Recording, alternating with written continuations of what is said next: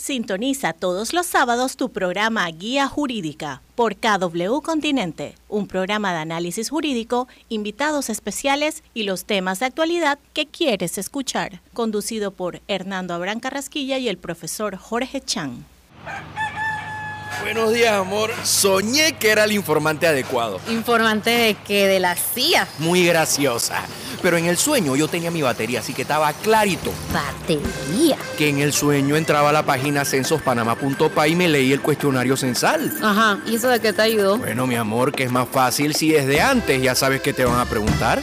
Hasta el 4 de marzo, ábrele la puerta a los censos de población y vivienda de cada 2020. Panamá, cuenta contigo. No bajemos la guardia. Acude a tu centro de salud o policlínica más cercana a colocarte la super vacuna que te cubre de la cepa original y la variante Omicron. Te ayudará a evitar estados críticos y hasta la muerte.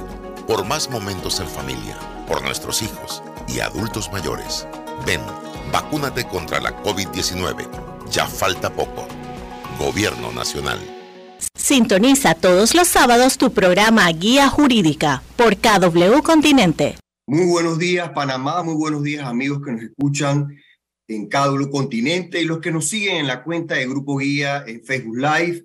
Hoy, primero de abril del 2023, una nueva edición de Guía Jurídica Radio, como todos los sábados, hablando sobre algún tema jurídico, algún tema de actualidad un tema que sabemos que va a aportarle valor y conocimiento. Y acompañado, como siempre, como todos los sábados, con nuestro amigo, el profesor Boris Oscar Núñez. Buenos días, Boris, ¿cómo estás? Muy buenos días, Abraham. Muy buenos días a toda la teleaudiencia y radio escucha y también internauta a través de Facebook Live de todo de este programa Guía Jurídica Radio, que todos los sábados pues compartimos temas novedosos, temas nuevos y hoy, precisamente también, ¿no? Un tema bien interesante, sobre todo aquellos, eh, esa audiencia que nos escucha de extranjeros también, que sabemos que en el programa pues nos sintoniza y vamos a hablar de un tema bien, bien novedoso, que son las nuevas regulaciones en cuanto a permisos de trabajo, ¿no? Para extranjeros.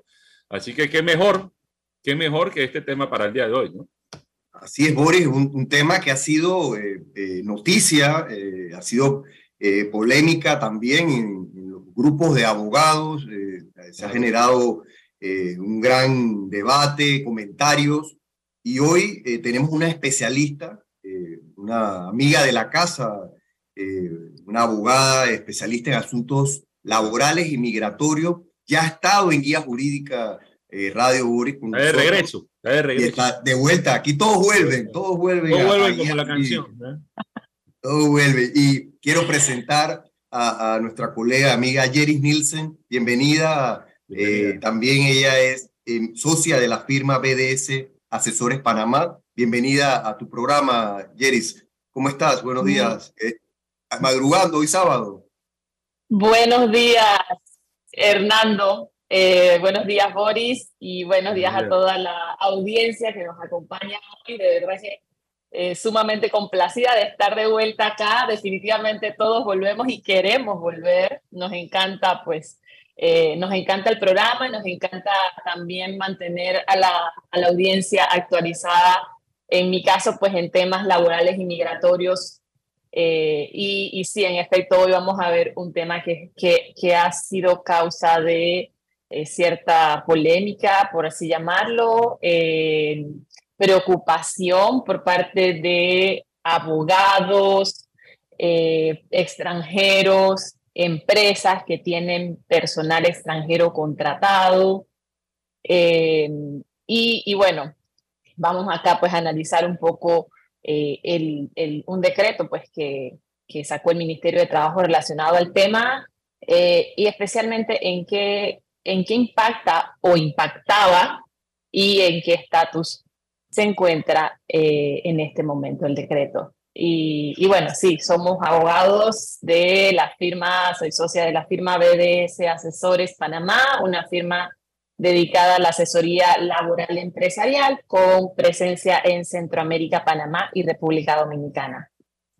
Bueno, bienvenida, Yeris, eh, a tu programa Guía Jurídica, a nuestra audiencia que, que nos escucha en cada continente y, y, en las redes sociales, Grupo Guía pueden enviarnos sus preguntas, sus comentarios a para nuestra invitada en la mañana de hoy. Y como muy bien tú planteas, eh, acá en el, gremio eh, de abogados, incluso em, empresariales, grupos empresariales, se, habla, se ha hablado mucho de este nuevo decreto que salió publicado el 9 de marzo del 2023, o sea, está calientito, un decreto número 4 del 2 de marzo del 2023, que reglamenta los artículos 17, 18 y 19 del Código de Trabajo sobre la migración laboral, sobre todo lo que es los permisos que requieren los extranjeros para trabajar en el territorio nacional, eh, bajo empresas, bajo diferentes modalidades, y eso hoy vamos a hablar eh, con nuestra invitada Yeris y, partir comentarte un poco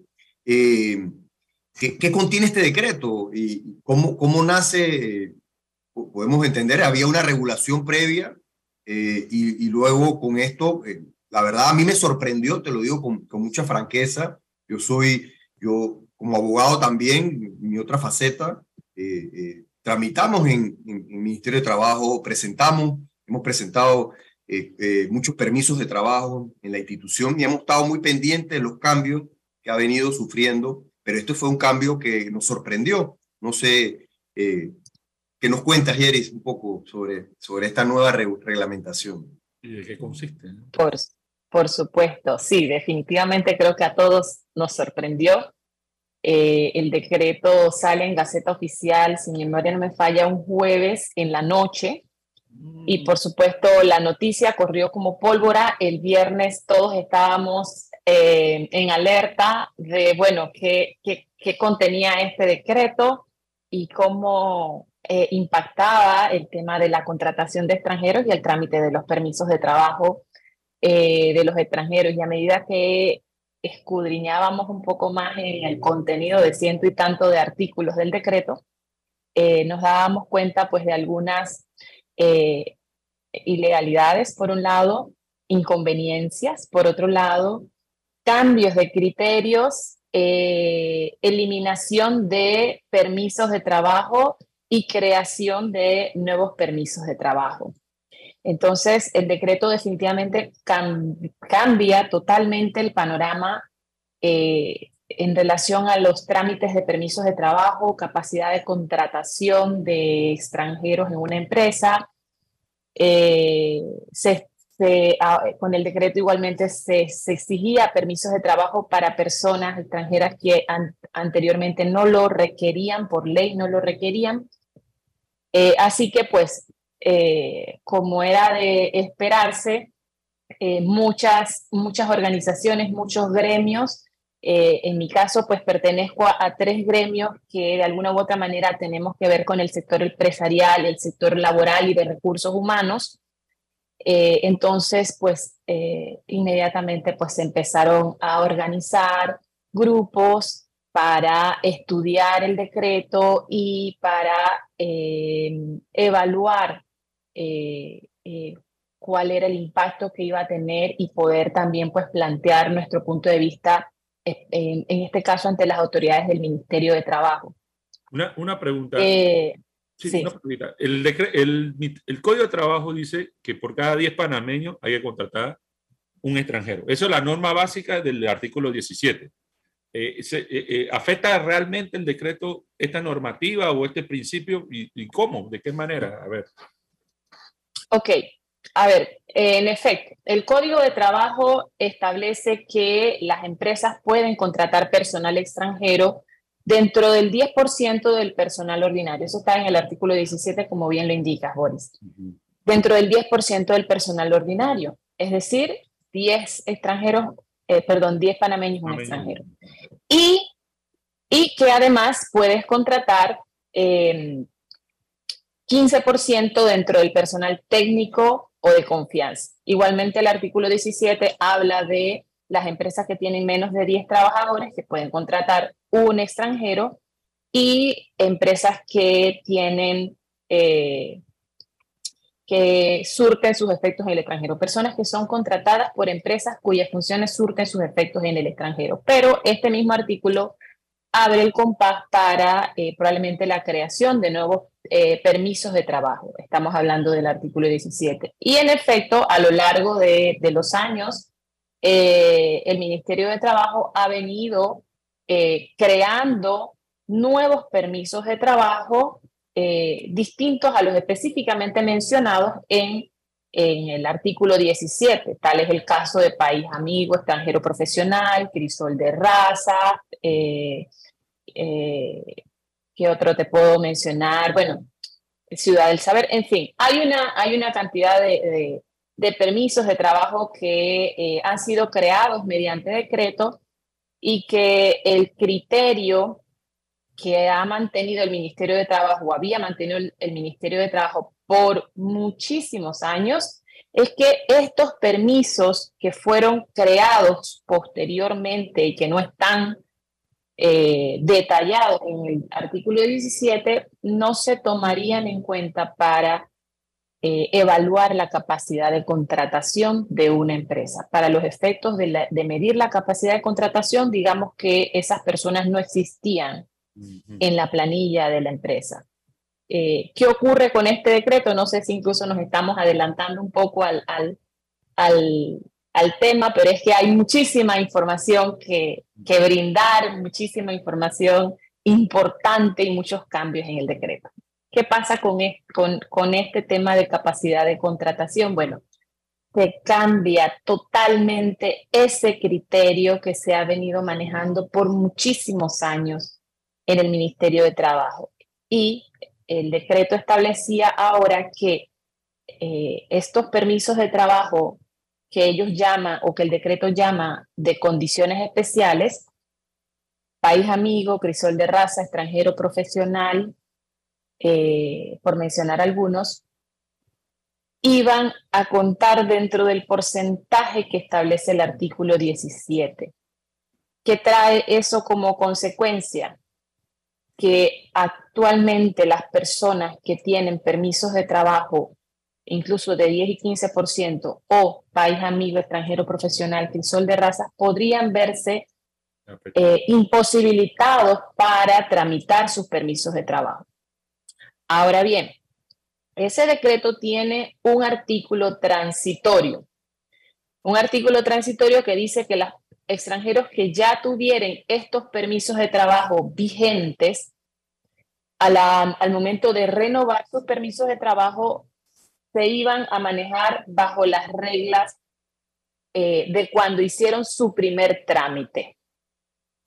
Eh, entonces, pues de alguna manera como que, bueno, dice, ok, no te voy a cambiar las condiciones a, a, los extranjeros que ya tenían sus permisos de trabajo aprobados y que iban a renovar. El tema es que hay una laguna eh, muy grande en cuanto a, bueno, cómo el ministerio va a detectar quién es renovación, quién es por primera vez, cómo, cómo, cómo se van entonces a contabilizar esas personas que dices que se van a manejar bajo criterios, bajo las reglas anteriores cuando hay una situación.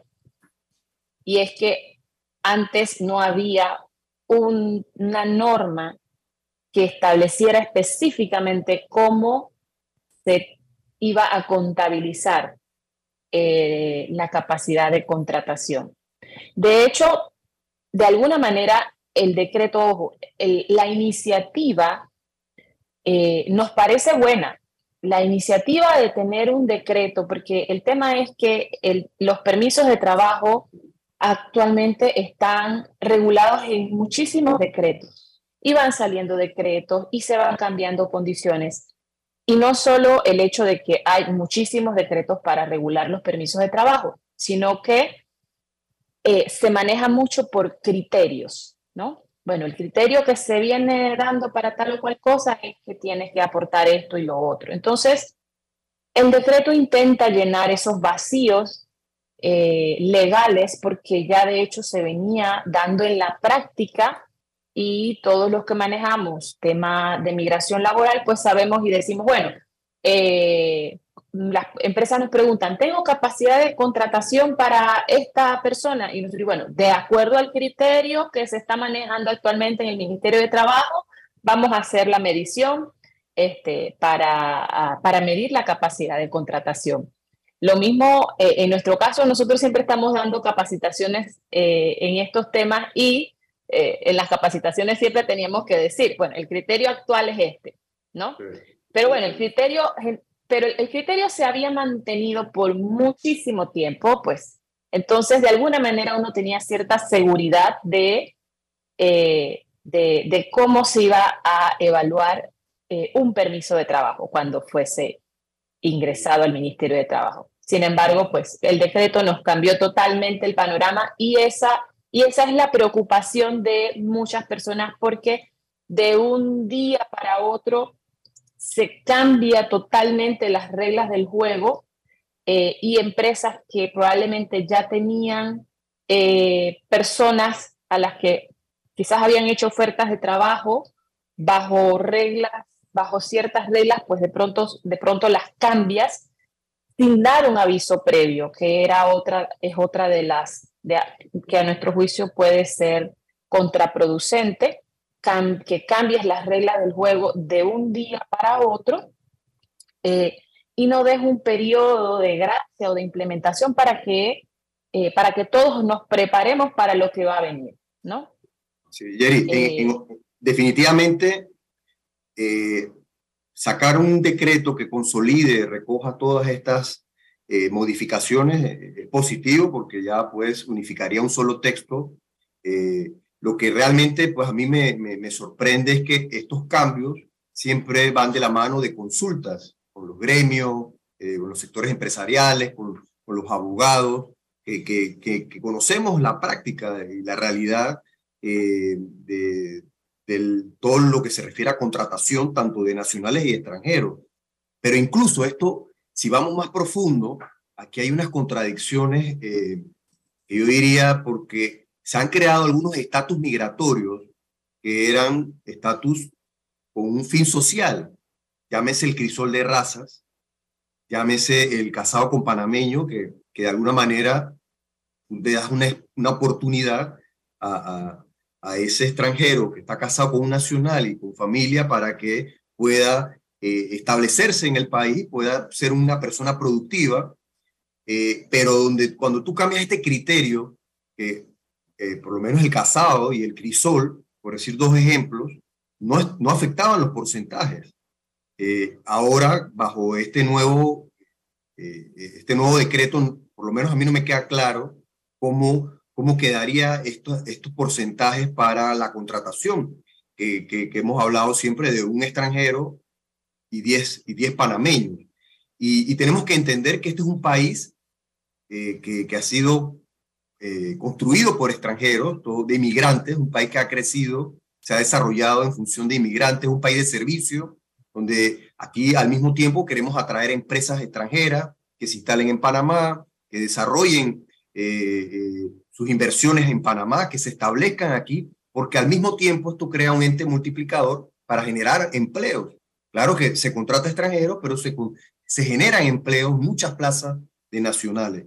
Y, eso es algo que yo creo que sería bueno abordar después de la pausa, Yeris, un poco cuáles son esas, esos tipos de permisos de trabajo, eh, qué novedades tiene este decreto, porque por lo menos aquí ahora ahora los estudiantes van a poder tener permiso de trabajo, eh, ahora las empresas multinacionales eh, se les exige permiso de trabajo y tampoco sé cómo va a afectar eso el porcentaje. Eso realmente a mí me genera también muchas, muchas preguntas y sobre todo la incertidumbre que esto puede generar en el, en el sector privado que requiere estabilidad, seguridad jurídica. Tú vienes, te instalas en Panamá, te haces una inversión, estas son las reglas y de repente te las cambian sin, sin ningún tipo de preaviso ni ninguna explicación. Eso es lo que realmente me, me preocupa porque no se están enviando los mensajes correctos, ¿no? Pero vamos a una pausa, Roberto, eh, eh, que está en cabina, y regresamos con nuestra invitada especial. Adelante, Roberto. Buenos días, amor. Soñé que era el informante adecuado. ¿Informante de qué? ¿De la CIA? Muy graciosa. Pero en el sueño yo tenía mi batería, así que estaba clarito. ¿Batería? Que en el sueño entraba a la página censospanama.pa y me leí el cuestionario censal. Ajá, ¿y eso de qué te ayudó? Bueno, mi amor, que es más fácil si desde antes ya sabes que te van a preguntar. Hasta el 4 de marzo, ábrele la puerta a los censos de población y vivienda de cada 2020. Panamá, cuenta contigo. No bajemos la guardia. Acude a tu centro de salud o policlínica más cercana a colocarte la super vacuna que te cubre de la cepa original y la variante Omicron. Te ayudará a evitar estados críticos y hasta la muerte. Por más momentos en familia, por nuestros hijos y adultos mayores. Ven, vacúnate contra la COVID-19. Ya falta poco. Gobierno Nacional. Sintoniza todos los sábados tu programa Guía Jurídica por KW Continente. Gracias, de vuelta a su programa Guía Jurídica. Eh, estábamos en una pausa comercial, hablábamos, con los, saludábamos a los amigos de las redes sociales, eh, Yeris, pues que están en sintonía, hay algunas preguntas ya, pero eh, quisiéramos preguntarte, pues, eh, de alguna manera, cuáles son, eh, cómo se clasifican los permisos de trabajo en este decreto y, y, de alguna manera, eh, qué dice el Código de Trabajo sobre esta contratación de extranjeros. Gracias nuevamente. Ok, a ver, me voy a adelantar un poquito al tema porque quiero que es importante es importante aclarar a la audiencia, antes de que escuchen toda esta información que, estamos proporcionando, es importante aclarar que en estricto derecho el decreto está vigente. Sin embargo, el Ministerio de Trabajo emitió un comunicado el jueves 30 de marzo, emitió un comunicado indicando que el decreto sería subrogado y que en su lugar se iba a emitir un nuevo decreto eh, y que ese decreto nuevo va a tener un periodo de implementación, eh, va a tener un periodo igualmente de, eh, de, consultas, de manera que pues las empresas, abogados extranjeros podamos prepararnos para la nueva regulación que todavía no la tenemos. ¿Qué esperaría yo? Esperaría que el nuevo decreto reúna muchísimos o la mayoría de los artículos que ya existen en el decreto ejecutivo 4, pero que hayan modificaciones, que hayan cambios atendiendo a las sugerencias que se, que se han hecho en distintos gremios en relación al decreto. Entonces, ahorita lo que estamos conversando en este momento es, bueno, ¿cómo está el decreto número 4? Que ojo, está vigente porque en estricto derecho está vigente, pero en la práctica el Ministerio de Trabajo dijo, no lo voy a aplicar, no lo voy a aplicar y lo voy a subrogar. Yo esperaría que eso ocurra la próxima semana porque el tiempo... ¿Salió algún decreto? El tiempo va a No, no ha salido ningún decreto. Una no nota no puede, un memo no puede suspender un decreto. Eh. Por supuesto. Pero esperamos, esperamos esos cambios, ¿no? Sí, eh, sí. Inicialmente, de hecho, o sea, inicialmente incluso lo que ocurrió fue que en el mismo Ministerio de Trabajo se encontraba el decreto, pues digamos que en un mural, y le pusieron un cintillo en la parte donde decía a partir de cuándo iba a entrar en vigencia, le pusieron un cintillo y le pusieron que entrara en vigencia a partir del primero de abril. Eh, entonces, bueno, ahora pues lo que, lo que hay es un comunicado diciendo va, vamos a subrogar el decreto. Eh, legalmente. Legalmente no ha sido subrogado todavía, así que está vigente, eh, pero en la práctica no se está aplicando, sino que lo que se está aplicando son eh, los decretos los decretos anteriores. Pero, los decretos del 9 de marzo al 31 de marzo, ni menos que habrán emitido permisos de trabajo y bajo a la luz de este decreto, ¿no? Eh, mm, honestamente no los no sé a la luz de qué han emitido los, los permisos de trabajo desde el 3 de marzo a la fecha no lo, desconozco eh, pero tenemos, tenemos, en mi, de mi parte tengo de alguna manera la suerte que no he tenido ni que recibir aprobaciones de permisos ni que eh, ingresar permisos de trabajo, sino que estamos ahí toda, como en un término medio, por lo menos en los trámites de mi oficina. Eh, pero sí. ¿Recomendación, Jerry, mi recomendación sería a, la, ministra, a, los funcionarios, oigan, emitir un decreto suspendiendo los efectos de este decreto o mientras ellos hacen las consultas, las adecuaciones, que, bueno, entendemos que, es, de, humano, eh, pues yo tengo que destacar el reconocimiento de, ya del Ministerio de Trabajo, reconocer que hay que cambiarlo y que, y que y la intención de, de suspender hasta que esto se, eh, hasta que se aclaren o se corrijan algunos aspectos del decreto. Pero creo que la recomendación, porque ahí va a haber un, un conflicto de leyes que están vigentes, de normas, y que en un momento, pues en un momento contradictorio eh, puede utilizarse y, generaría una gran confusión eh, jurídica, ¿no? Totalmente de acuerdo contigo, Abraham, porque tampoco la idea es hacer un nuevo decreto a la carrera. Exacto. Porque tiene que ser, tiene que, tiene que ser objeto de, muchas consultas eh, y lo más conveniente sería suspender el decreto mediante otro decreto eh, y esperar pues que se emita eh, uno nuevo con ya luego de haber hecho las consultas y, evaluaciones pertinentes. ¿Qué, qué novedades tiene este decreto, Yeres? ¿Que, que hay, hay, nuevos tipos de permisos? ¿Hay alguna, algo interesante para, para compartir con la audiencia? Mm definitivamente hay cosas interesantes. De hecho, hay cosas, incluso puedo decir que hay cosas eh, muy buenas en el decreto. Por supuesto, muchísimas. Eh, uno, el hecho de tener una sola regulación que compile todos los permisos de trabajo, pues es ganancia. Eh, y no tener que estar buscando por distintos decretos los, los distintos permisos de trabajo que existen. Entonces, me parece una iniciativa muy buena. Eh, por otro lado, el llenar ciertos vacíos legales, eh, recordemos que el artículo 17 data de 1972. Mm. Entonces, la realidad era totalmente distinta. Em, así que considero que sí es importante llenar ciertos vacíos que probablemente tiene el código de trabajo y, que, y, que, y que son y que están vigentes, son actuales. Uno de esos es, por ejemplo, determinar ¿Qué se considera mano de obra local? Recordemos que el artículo 17 habla de que tú tienes que tomar una población de tu empresa y bajo esa población es que tú vas a evaluar tu capacidad de contratación. Entonces el decreto llena un poco el vacío en qué sentido. El, código de trabajo solamente hace referencia a los casados con panameño o panameña, los que tienen más de 10 años de residencia en el país eh, y bueno, y los panameños como tal. Sin embargo, eh, en el decreto se amplía un poco o se subdividen eh, estas, estas, estos, estos permisos de trabajo a, por ejemplo, el extranjero con más de 10 años de residencia se considera obra local, mano de obra local.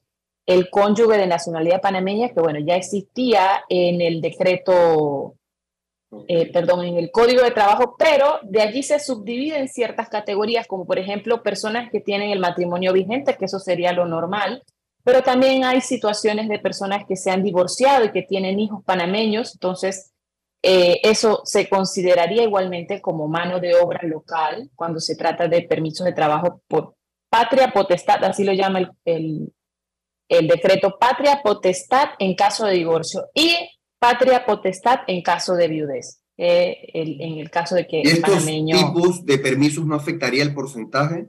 Estaríamos. No, de, de hecho se considerarían como mano de obra local. ¿Qué, significaría mano de obra local? Es como si, como si fueran panameños. Como si fuesen panameños. Exacto, dentro de la planilla como si fuesen panameños.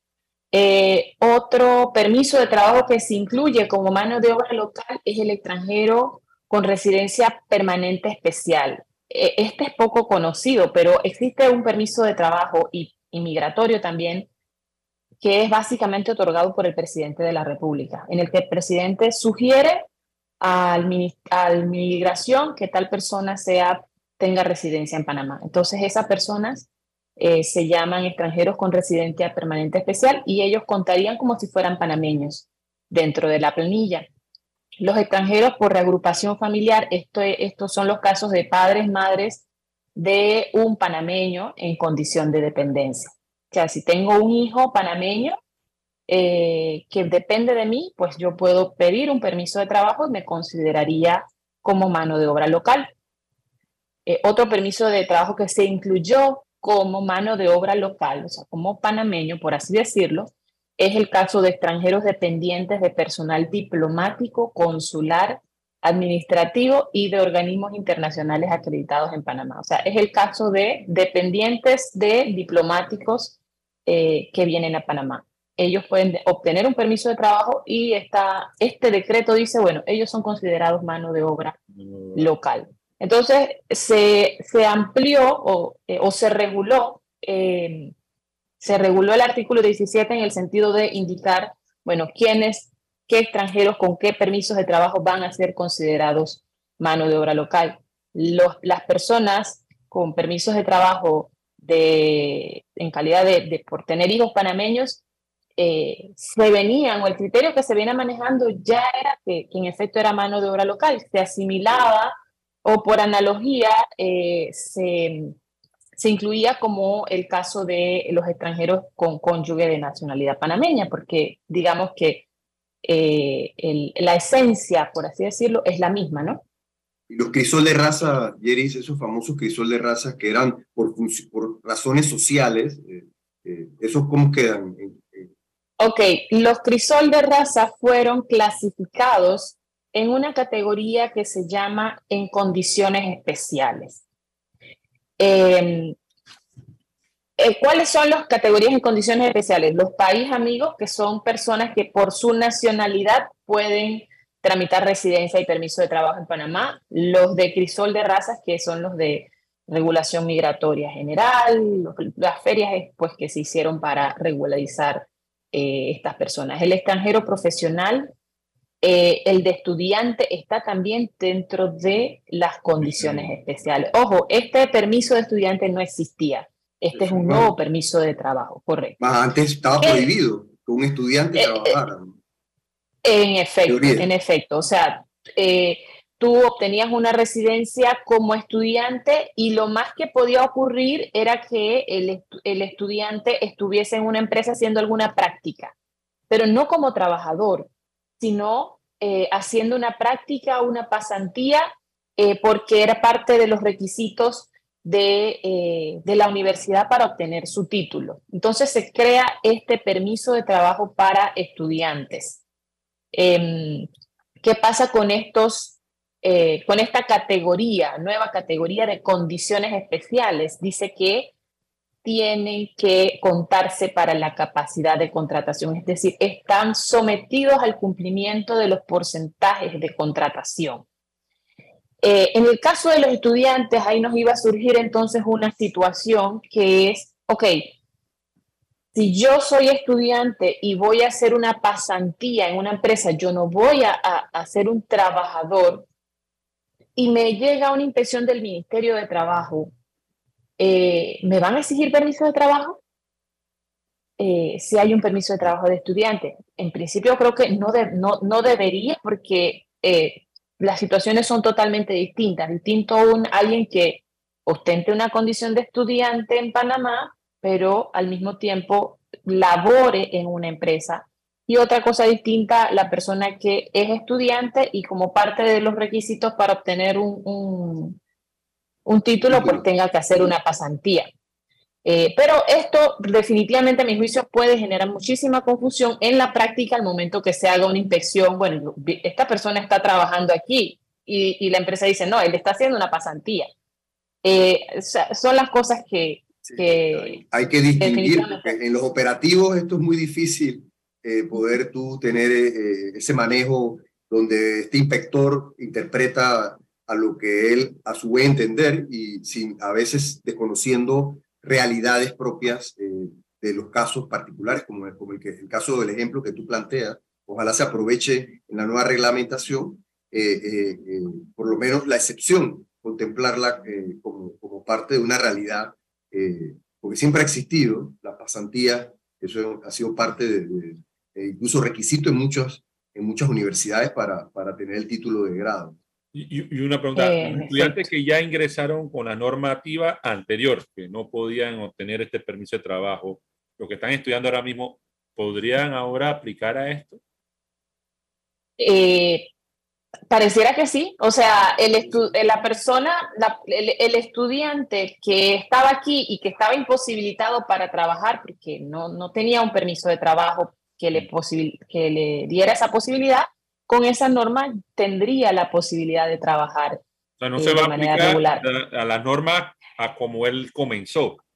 Exacto, exacto. Ahí se hace la excepción de que, bueno, te De alguna manera, claro, ahí puede, ahí puede eh, de alguna manera ayudar a estos Está prevaleciendo el, extranjeros. la norma favorable al trabajador, entonces, el indubio. Eh, sí, correcto, correcto. Entonces, em, sí, como les decíamos al inicio, sí, hay muchas cosas buenas en el, en el decreto. De hecho, me parece que eh, la de estudiante puede ser una, siempre que se pueda eh, hacer una diferenciación entre ese estudiante trabajador de una empresa y el estudiante que está haciendo una pasantía eh, o una práctica profesional en una empresa. Ahí creo que puede haber, es donde podría generarse cierta confusión.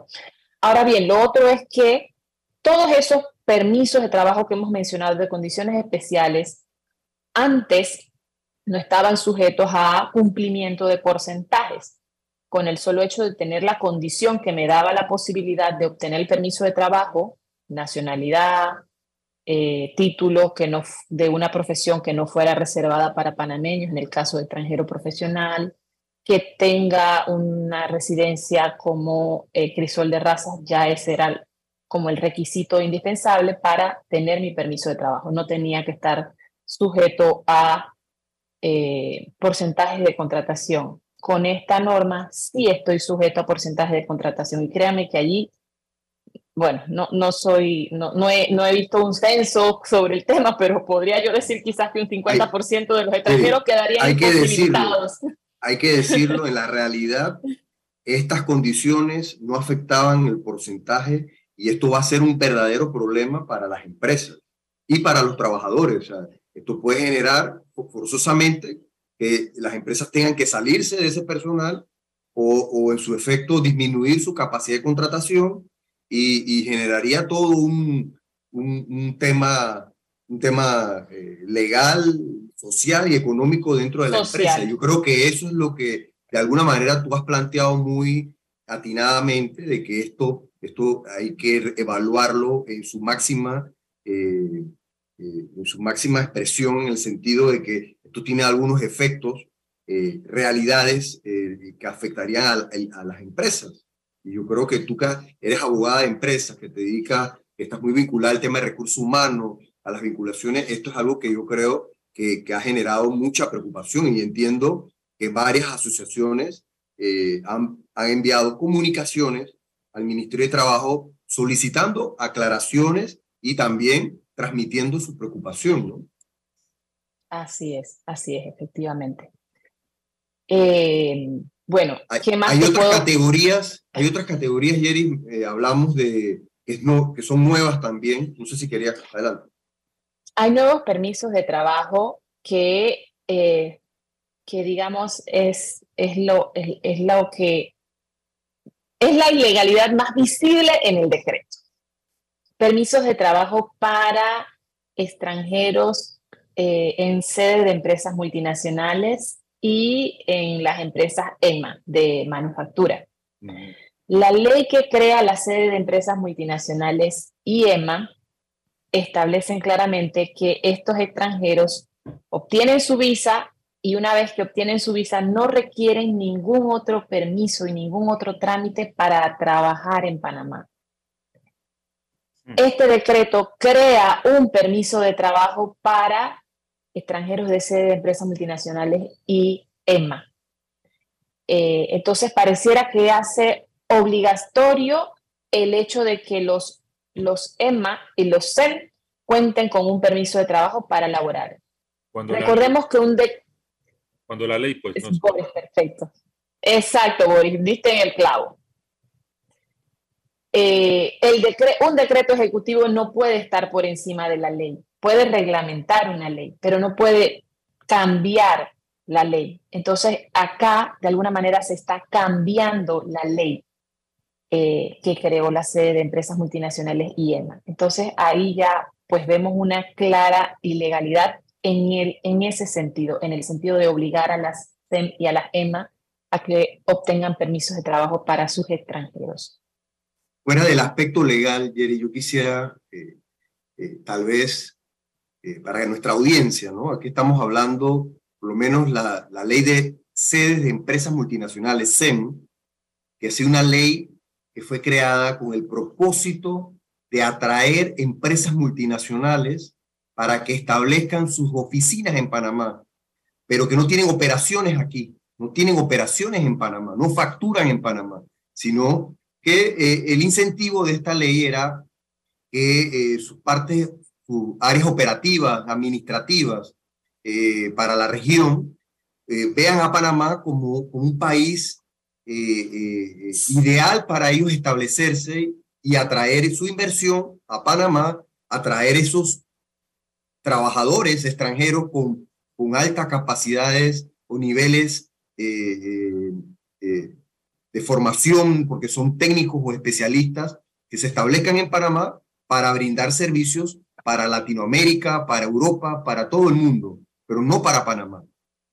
Entonces, lo comento porque eh, dirán, bueno, ya era hora que ellos tuvieran permiso de trabajo, pero es que hay que entender que estos tipos de estos extranjeros son extranjeros que vienen aquí a Panamá a comprar casas, a comprar carros, a consumir, eh, y son pagados desde el extranjero, de afuera, pero en Panamá.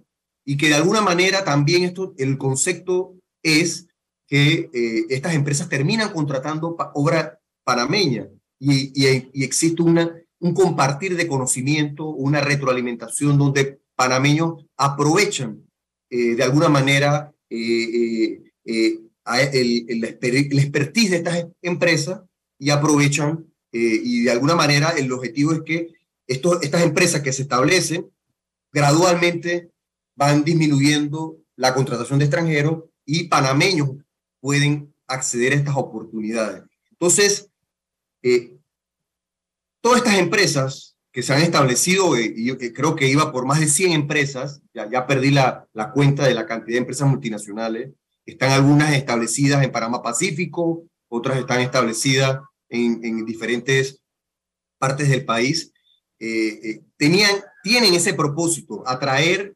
inversión y Inclusive, lo que me sorprende es que en la directiva, hay una directiva de empresas multinacionales donde el Ministerio de Trabajo es parte. Entonces, de alguna manera me cuesta comprender cómo se omitió, se desconoció, eh, primero, ese potencial que tiene eh, esa, esa ley, eh, los objetivos que tiene esa ley, y definitivamente, fuera del aspecto legal, que muy bien lo has planteado, siento que es contradictorio Incluso se, se creó una ventanilla única especial para darle atención a esos ejecutivos que vienen a Panamá eh, y tratar de no someterlos. Eh, yo no sé, todos aquí los que hemos ido a migración, sabemos lo, lo difícil y lo complicado que es eh, presentarse a esas oficinas públicas. y la, la idea es que Panamá, como país de servicio, tenga las facilidades para que estas grandes empresas se queden en Panamá y no se vayan para otros países como Costa Rica, que de alguna manera compite con Panamá en esa atracción de estas grandes empresas. Yo no sé si tú compartes este punto de vista, Jerry, o, más bien, y tú en, la parte de recursos humanos, creo que eh, seguro tendrás mucho que comentar, ¿no? Correcto, Abraham. Bueno, eh, en efecto, hay muchas leyes que, que, que ha emitido los gobiernos para atraer la inversión extranjera. La ley SEM y la ley EMA es una de esas. Eh, y uno de los atractivos de esa ley es la posibilidad de contratar extranjeros que no van a estar sujetos a eh, un permiso de trabajo eh, y, que, y que no van incluso a, a, medir dentro de la capacidad de contratación de la empresa como tal.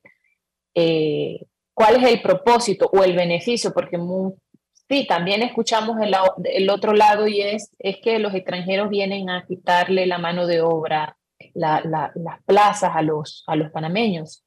Eh, pero es que estas personas que también vienen a residir en Panamá, como bien dices, Abraham, eh, compran o alquilan casas, apartamentos, contratan personal, ya sea que si choferes, que si personal de servicio doméstico, eh, van al supermercado y también compran medicamentos, utilizan los servicios de, de salud. Entonces, es gente que de alguna manera viene a impulsar la economía nacional. Y eso es uno de los motivos por los cuales se crean precisamente estas condiciones especiales para eh, ciertas empresas. Eh, el hecho de cambiar eh, el, hecho de cambiar las reglas del juego para esas empresas crea una inseguridad jurídica y el que está afuera y pensaba venir a invertir a Panamá, al ver estas situaciones, pues queda como, ok, espérate, mm, no sé qué tan conveniente sea porque nos puede pasar que de un momento a otro nos cambien eh, las reglas del juego nuevamente y, eh, y, quedemos en, en, una situación que no se tenía contemplada cuando se hizo la inversión. Entonces creo que por ahí eh, viene mucho de la inconveniencia de, de, de algunos o de muchos de los eh, artículos de este decreto. No sé si tenemos el tiempo, pero hay otro cambio. Perdón, sí. Adelante y hay, luego vamos hay otro cambio. importante, pero que no sé, Abraham, si mejor vamos al cambio porque al final hay mucho de qué hablar. Ok, bueno, Roberto, eh, vamos a un cambio y regresamos con nuestra invitada especial hablando sobre la nueva reglamentación de eh, los permisos de trabajo para extranjeros. Adelante, Roberto. No bajemos la guardia. Acude a tu centro de salud o policlínica más cercana a colocarte la super vacuna que te cubre de la cepa original y la variante Omicron. Te ayudará a evitar estados críticos y hasta la muerte. Por más momentos en familia, por nuestros hijos y adultos mayores. Ven, vacúnate contra la COVID-19. Ya falta poco. Gobierno Nacional. Buenos días, amor. Soñé que era el informante adecuado. ¿Informante de qué? ¿De la CIA? Muy graciosa. Pero en el sueño yo tenía mi batería, así que estaba clarito. ¿Batería? Que en el sueño entraba a la página censospanama.pa y me leí el cuestionario censal. Ajá, ¿y eso de qué te ayudó? Bueno, mi amor, que es más fácil si desde antes ya sabes que te van a preguntar. Hasta el 4 de marzo, ábrele la puerta a los censos de población y vivienda de cada 2020. Panamá, cuenta contigo. Sintoniza todos los sábados tu programa Guía Jurídica por KW Continente. Sí, de vuelta a su programa Guía Jurídica, conversábamos y saludábamos a los amigos de las redes sociales, Jerry. Eh, muchas preguntas, muchos comentarios. Seguro que luego de la nueva, esperemos que se subrogue el decreto y surja el nuevo, eh, la nueva reglamentación. Seguro te tendremos de vuelta aquí para, para conversar sobre los cambios dados, pero quería compartirnos otros cambios que tiene el actual decreto y que son, y tal vez, y como hemos comentado, hay cosas positivas que hemos resaltado en el día de hoy y otras que pues sí nos preocupa y desde aquí, eh, con mucho respeto, le hemos, eh, estamos eh, dando nuestras consideraciones y recomendaciones a las autoridades. Adelante, Jerry. Voy a empezar por lo positivo. Eh, en, este, en este nuevo corte. Voy a empezar por lo positivo. Algo positivo es que dentro de la regulación del trámite de permisos de trabajo, porque también no solo se establecen categorías y requisitos, sino que también se regula lo que es el trámite para este, la tramitación de permisos de trabajo, está el hecho de que si el funcionario detecta que la solicitud tiene alguna deficiencia que se puede subsanar, el ministerio va a publicar un edicto para hacerle saber al abogado que hay una deficiencia y le da un término para subsanar eso. Eso no existía, eh, eso no existía antes. Antes detectaba una deficiencia, negaba el permiso de trabajo y tenías que reconsiderar, este, entonces un tiempo adicional que te toma el esperar primero la primera resolución y después esperar la eh, resolución de la reconsideración. Eh, eso sí existe en migración. En migración, cuando se detecta que hay una deficiencia, el Servicio Nacional de Migración emite un edicto que, en el que te dice cuál es la deficiencia y que la subsanes para no tener que estar negando, eh, en este caso, permisos de trabajo. Entonces, creo que eso es algo muy positivo para eh, hacer más eficiente el proceso del trámite del permiso de trabajo. Entonces, me parece que eso es algo que hay que resaltar. por otro lado, hablábamos de que se crean nuevos permisos, se eliminan otros y uno de los que preocupa mucho que se haya eliminado es el de el permiso de trabajo de residente permanente. Eh, es un permiso de trabajo, digamos que de los más, de, los más recientes que, que, se creó el, que creó el Ministerio de Trabajo y para a este podía aplicar cualquier extranjero que ya tuviese una residencia permanente. Para el que no está familiarizado con el asunto, todo extranjero que tiene cédula E puede aplicar a ese permiso de trabajo de residente permanente y laborar en cualquier empresa sin estar sujetos a capacidad de contratación o a los porcentajes del artículo 17. Así que, ojo, muchas personas que tenían un permiso de trabajo de, por ejemplo, incluso hasta, hasta algunos casados con panameñas, eh, optaron por migrar a el permiso de trabajo de residente permanente, 10%, 15%, eh, casados con panameños. Algunas personas decidieron migrar a ese permiso de trabajo porque de alguna manera era más beneficioso, especialmente para el 10 y 15% en el que sabemos que una vez obtenido solamente puedes laborar en la empresa donde obtuviste el permiso de trabajo. Mientras que con el permiso de trabajo de residente permanente, puedes laborar en cualquier empresa. Así que eh, actualmente hay muchísimos extranjeros que cuentan con un permiso de trabajo de residente permanente y ese permiso de trabajo se eliminó en el decreto. Pero no solo se eliminó, se dejó en el aire, o sea, ni siquiera se sabe qué va a pasar eh, con ese permiso de trabajo o si alguien va a tramitar un permiso de trabajo por ejemplo, en la categoría de 10 o 15% y yo tengo en mi planilla un residente permanente, ¿Cómo va a contar ese residente permanente para la medición de los porcentajes? Eh, entonces eso quedó también así, pues, eh, con una laguna muy, muy grande. Eh, y, pues es, otro tema que se debe analizar para la emisión del el nuevo decreto.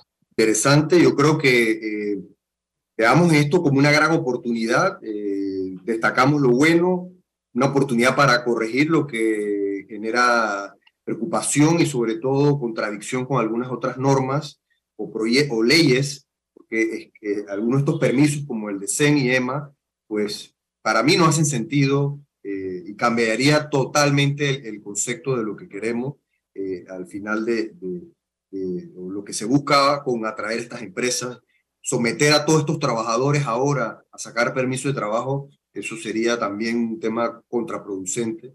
Eh, pero, pero bueno, al final hay algunas normas transitorias en el decreto. No sé si quieres compartir tus últimos minutos, Yeris, eh, y, y, al final tu mensaje, eh, tus recomendaciones para todos los que nos escuchen. Adelante. Por supuesto, sí, hablábamos en un inicio de que el decreto contiene eh, algunas normas transitorias. Y la más importante es la que indica que las personas que hubieran obtenido un permiso de trabajo bajo, unas, bajo unas reglas o bajo una norma, eh, iban a mantener esas reglas para, eh, para los trámites eh, posteriores o para la, para la prórroga de los permisos de trabajo. Y ustedes disculpen que la estoy, estoy buscando aquí en el decreto, estamos hablando, bueno, ahora que lo, ahora que lo veo es un decreto de 177 páginas, yo he hablado de más de 100, pero sí, sí o sea, son más de, más de 150. Eh, normas transitorias y aplica eh, para los permisos eh, en condiciones especiales. O sea, esta norma transitoria solamente aplica para país amigo, crisol de raza, extranjero profesional, estudiante y reagrupación familiar para dependientes. Y dice el artículo 173, las solicitudes de prórrogas de los permisos de trabajo para extranjeros en condiciones especiales se regirán por la legislación vigente al momento de la presentación de su primera solicitud. ¿Qué tenemos en esta, eh, eh, qué, qué, vacío tenemos en esta norma transitoria? En principio pareciera buena en el sentido de que, ok, si ya yo tuve mi permiso de trabajo bajo una legislación, no me vas a cambiar las reglas del juego, me vas a mantener la legislación eh, anterior. Em, sin embargo, ah, ¿qué pasa con las personas que tienen permiso de trabajo de residente permanente? Recordemos que mm, algunos países amigos, algunos extranjeros profesional eh, o incluso de regulación migratoria general, migraron a la, al permiso de trabajo de residente permanente. Y, y, al estar eliminado, nuevamente volvemos al tema que damos en el aire. Eh, aparte, el hecho de que la norma dice que es una norma transitoria y habla de las solicitudes de prórrogas de permiso de trabajo. ¿Hasta cuándo? O sea, se va a mantener por todas las prórrogas que de aquí en adelante necesite hacer esa persona. ¿Cómo el Ministerio de Trabajo va a detectar o a medir, o un funcionario, sabemos que los funcionarios van, van cambiando y tal. Entonces, el hecho de eh, hacer más complicado el trámite o que tenga el funcionario que estar ahora chequeando, ok, esto es prórroga, bajo qué, bajo qué legislación se hizo el primer trámite estamos hablando de que tú tienes que echar para atrás a veces hasta siete años, ocho años para ver cuál fue el primer trámite que hiciste.